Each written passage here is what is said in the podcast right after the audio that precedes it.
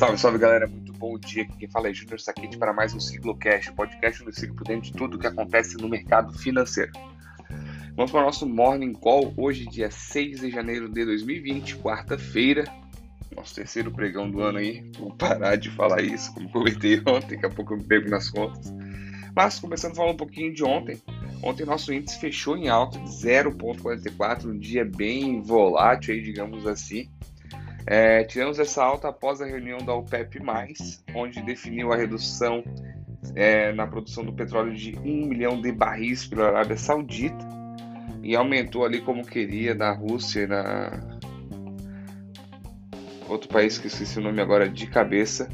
Aumentaram a produção em 75 mil barris por dia então esse acordo foi favorável.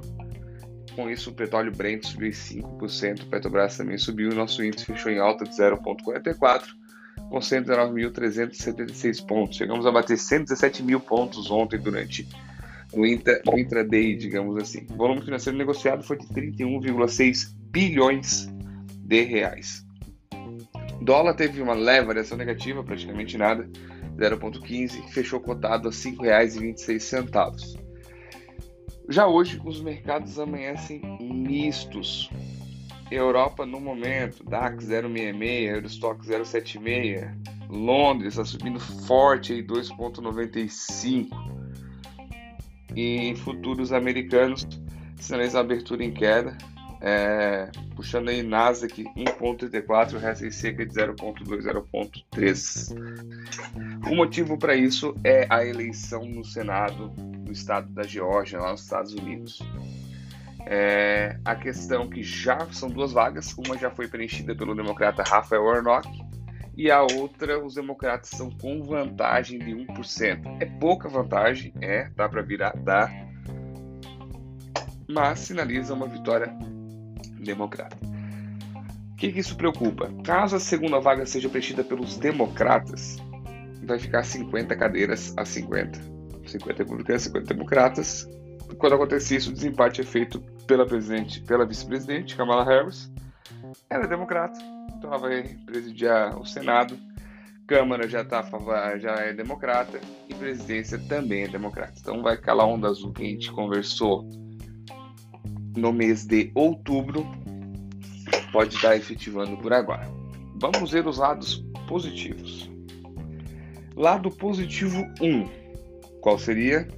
Eles têm uma postura mais dovish, quando fala dovish, que mais aceita um pouquinho o pacote de estímulos, são favoráveis à liberação de dinheiro para recuperação econômica.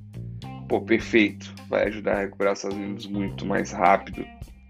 Ótimo. Porém, tudo que é dado tem um preço. Então, para cobrar essa essa conta, essa liberação de dinheiro, o que eles vão fazer?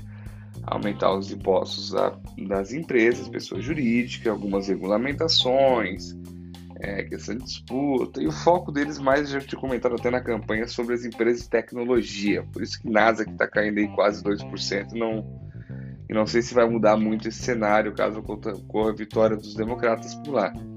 Então esse é um lado, perfeito? Segundo lado,